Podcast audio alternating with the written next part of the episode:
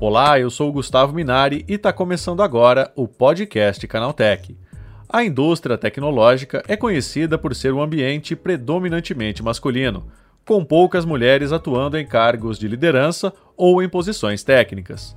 Apesar disso, cada vez mais mulheres estão buscando uma carreira na área de tecnologia, contribuindo para o avanço dessa indústria. Segundo um estudo da consultoria McKinsey, empresas com diversidade de gênero em cargos de liderança têm 21% mais chances de apresentar um desempenho financeiro acima da média do setor.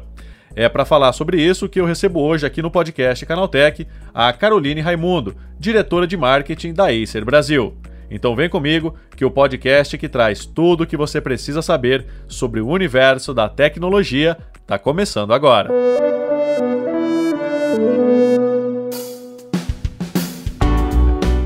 Olá, seja bem-vindo e bem-vinda ao podcast Canaltech, o programa que atualiza você sobre tudo o que está rolando no incrível mundo da tecnologia.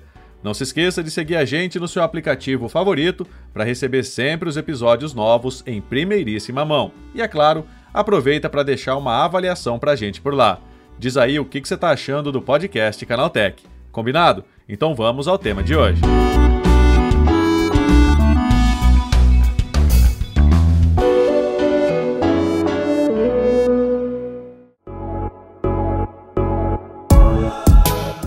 Ainda que o estereótipo masculino domine as imagens comuns a respeito da indústria tecnológica, as mulheres sempre estiveram envolvidas com as inovações mais importantes desse meio. Números de um levantamento feito pela consultoria Global Profiles mostram que o setor de tecnologia emprega 7% de mulheres no Brasil, um pouco acima da média mundial, que gira em torno de 6%.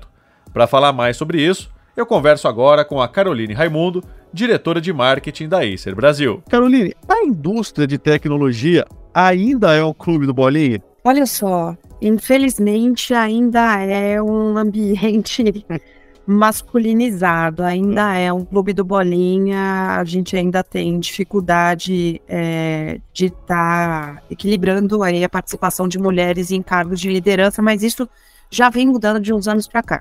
Hum. Né? Acho que eu sou prova viva disso. Eu trabalho no setor de tecnologia na própria ACE já faz 13 anos, Gustavo e em cargo de liderança já desde o início. Eu entrei na área de vendas já como gerente de varejo e hoje ocupo uma posição de diretora, mas sou a única por enquanto.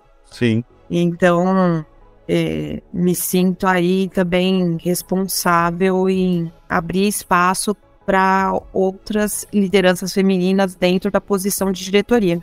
Mas isso na América Latina. Se a gente pega outras esferas aí de áreas geográficas, a gente tem outras diretorias com frentes femininas dentro da companhia. E pegando um pouco mais amplo o mercado, a gente vê, por exemplo, na Intel, a presidência hoje é ocupada por uma mulher e antes também já era por uma mulher. A gente vê na MD lá fora por uma mulher, na Acer mesmo antes a CEO era uma mulher. Então eu acho que esse cenário ele vem mudando aos poucos e é uma, uma coisa que a gente tem que continuar trabalhando aos poucos para poder é, conquistar o nosso espaço pouco a pouco. Mas ainda é um clube do bolinha, sim. Acho que pelo, pelo próprio segmento ter vindo já de uma base, né, masculinizada. Então, Sim. uma coisa que é natural. É natural. Nasceu, né? Nasceu. Com certeza. E aí, o que, por que, será que isso ainda perdura, Caroline? É, é, isso será que já vem da, da própria formação desses profissionais, né? A gente tem faculdades aí de engenharia, é, faculdades de tecnologia, que ela, as, elas ainda são majoritariamente ocupadas por pessoas do, do gênero masculino.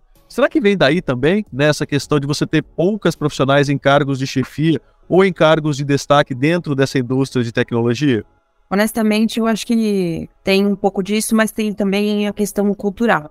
Uhum. É, se você for é, colocar isso numa balança, tem o peso também da questão cultural, onde no Brasil existe muito, é, e na América Latina eu acho que mais forte do que no Brasil, a questão é, da cultura liderança masculina predominante. Uhum. Se você for para outros países, próprio Estados Unidos, na Europa também, é, isso daí já está bastante diferente.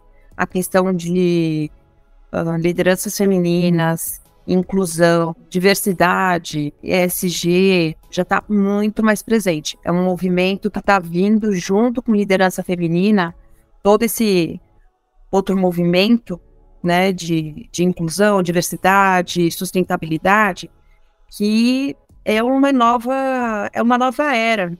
E a Acer, ela tá muito nessa direção. É um novo posicionamento da companhia onde nós já estamos inseridos e é o novo drive. Então, eu acho que as faculdades elas estão é, aos poucos também mudando. Eu já vejo muito isso até nos processos seletivos aqui de candidatos é, do sexo feminino participando dos processos em cursos de engenharia, em uhum. cursos é, que antes de TI, que antes via só o menino.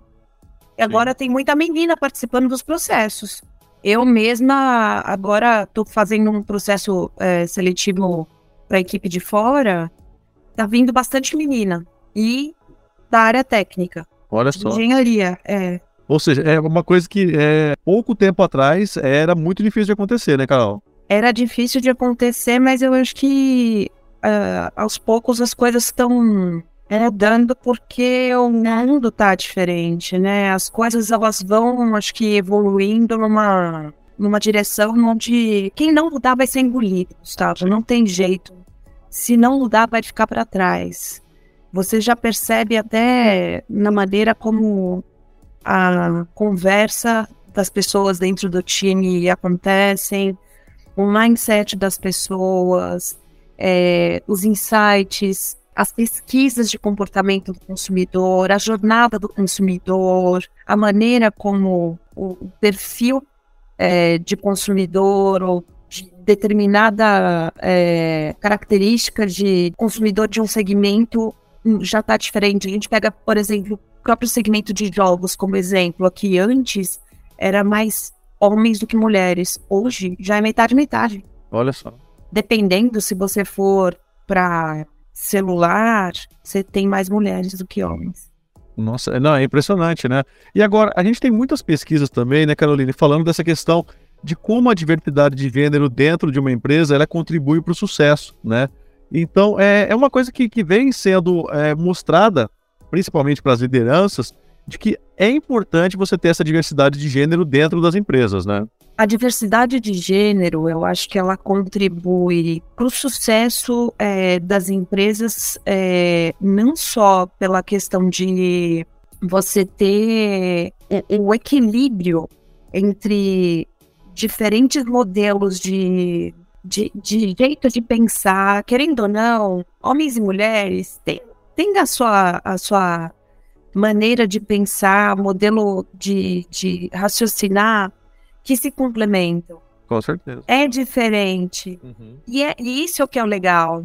Que se complementa. E você ter time heterogêneo é o, a grande chave. E, e, não é porque é homem ou mulher, é, independente. Você ter um time diverso, você ter um time equilibrado, é o que te traz é, a diferenciação uhum. para ter um resultado de sucesso em projetos você ter uma, uma equipe é, com divers, é, diversidade é o que te traz também é, uma maior aceitação das pessoas na hora de te enxergar como marca, como empresa, porque você é bem visto pelas pessoas. Uhum. As pessoas entendem que você não tem preconceito, que você é uma marca que está ali posicionada à frente do que está é, sendo dito hoje em dia por todo mundo, né? Todo mundo quer ser aceito, quer ser parte do que está sendo dito, do que está acontecendo.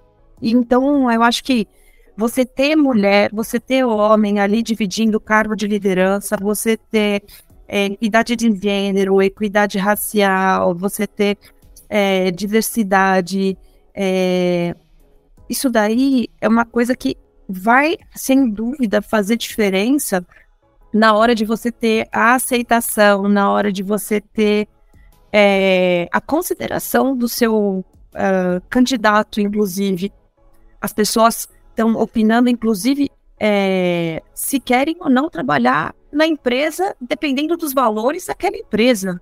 Com certeza. Consumir o produto daquela empresa de acordo com os valores daquela empresa. Aquela empresa, ela, ela tem valores de sustentabilidade, ela tem uma cadeia de economia circular, ela trabalha é, fornecedores que estão ligados à economia circular, ela tem valores éticos com os seus colaboradores, né? Ela tem uma linha de produtos que seja voltada também para esse tipo de, de ecossistema circular.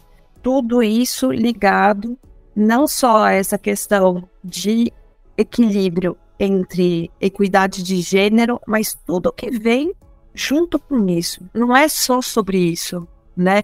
Tem todo um ecossistema em torno disso, né, Gustavo? Sim. Não é só sobre isso. Eu acho que é gostoso você poder viver, você trabalhar junto com pessoas que tenham é, valores onde você consiga equilibrar os seus valores pessoais e os interesses da empresa de maneira harmônica. Eu acho que isso daí faz a diferença na vida. Agora, Caroline, como é que você vê né, o papel das mulheres nessa indústria de tecnologia para o futuro, né? Não quero que você imagine nada daqui a 10, 20 anos, não, mas para o futuro próximo, né? Como é que você vê essa inserção das mulheres cada vez mais dentro dessa indústria de tecnologia? Eu vejo as mulheres cada vez mais presentes dentro do setor de, de tecnologia, é, ganhando cada vez mais espaço. Uhum. Um espaço que antes não era reconhecido, não só pela questão de cargos e salários, mas também pela questão de oportunidade mesmo, né? As mulheres têm competências e habilidades que podem contribuir imensamente do avanço dos negócios e projetos associados ao segmento de tecnologia. Então, eu vejo que com a abertura desse espaço para que as mulheres ocupem mais cadeiras, mais posições de, de liderança dentro do segmento. Existem matérias, esse tema está em alta, né? Matérias que estão saindo cada vez falando mais sobre isso, que estão ocupando cadeiras de CEOs, COOs, assumindo operações, startups. O avanço tecnológico ele acontece também numa proporção de maior velocidade. Uhum. E isso daí não é coincidência. Eu acho claro. que isso daí tem uma, uma associação, uma correlação que faz parte, eu acho que, da competência feminina aí no meio disso tudo. As mulheres, elas têm, sim, é, condição de contribuir. Tá aí, essa foi a Caroline Raimundo, diretora de marketing da Acer Brasil, falando sobre a importância das mulheres na indústria de tecnologia. Agora se liga no que rolou de mais importante nesse universo da tecnologia no quadro Aconteceu Também.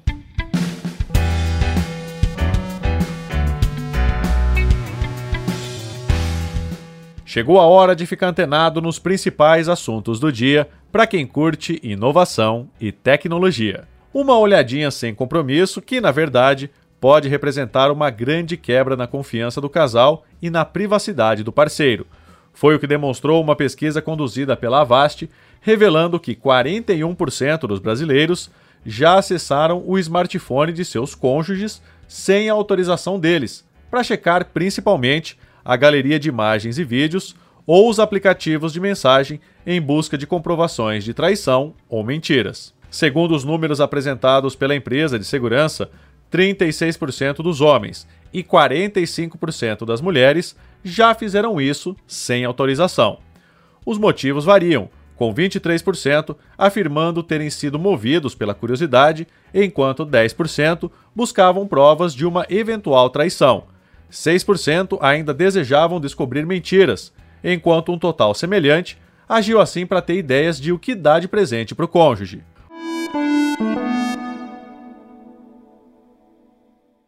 O Instagram pode lançar um serviço de publicação de textos curtos para concorrer com o Twitter no final de junho de 2023, segundo um slide vazado da companhia. Os usuários poderiam usar o mesmo login do Instagram para acessá-lo, e itens como biografia, identificação, seguidores e verificação seriam migrados para a nova plataforma. Semelhante ao Twitter, o novo aplicativo vai permitir textos de até 500 caracteres. Já as publicações devem ser apresentadas em um feed contínuo, com textos, links, fotos e vídeos em anexo. E as similaridades não param por aí. Até mesmo o visual da linha do tempo se parece muito com a rede social do Elon Musk. Uma bomba de gasolina com sistema antifraude já está funcionando aqui no Brasil, na cidade de São João do Meriti, no Rio de Janeiro. A cada vez que essa bomba de combustível é usada, é criada uma assinatura digital criptografada e todas as informações necessárias para o consumidor e também para os fiscais podem ser obtidas num celular com conexão Bluetooth, como a quantidade de combustível colocada e o histórico de manutenções. Segundo o diretor da empresa responsável pela fabricação da Helix 5000, o objetivo é garantir mais transparência ao consumidor, prevenir fraudes e aumentar a confiabilidade do sistema de medição de combustíveis. Ainda não há previsão de quando essas bombas vão chegar a outras cidades brasileiras. A Meta foi punida por órgãos reguladores da União Europeia e deve pagar uma multa recorde, equivalente a 6 milhões e meio de reais, por manipular dados de usuários de forma inadequada. Além disso, as entidades determinaram que a empresa de Mark Zuckerberg interrompesse a transferência de informações dos usuários da União Europeia para os Estados Unidos. A Comissão Irlandesa de Proteção de Dados, responsável por regular o Facebook na União Europeia, emitiu a multa após concluir que as transferências de dados da rede social para os Estados Unidos não abordavam os riscos aos direitos e liberdades fundamentais dos usuários europeus, violando o Regulamento Geral de Proteção de Dados. Finalmente, usuários do WhatsApp já podem editar as suas mensagens enviadas em conversas individuais ou em grupos. A novidade foi anunciada nesta segunda-feira pelo próprio Mark Zuckerberg. O recurso vai permitir reescrever o texto de mensagens enviadas por engano ou com algum erro de digitação nas conversas. Segundo o WhatsApp, isso deve evitar que a pessoa tenha que deletar um conteúdo já enviado, como ocorria antes. O texto modificado vai exibir o rótulo Mensagem Editada, seguido do último horário de modificação. Cada pessoa tem até 15 minutos para realizar essa ação a partir do momento em que enviou a mensagem original. Os ajustes ficam registrados no histórico de edição acessível por qualquer pessoa do grupo. Dessa forma, dá para ver como era o texto antigo e como ele ficou após a correção.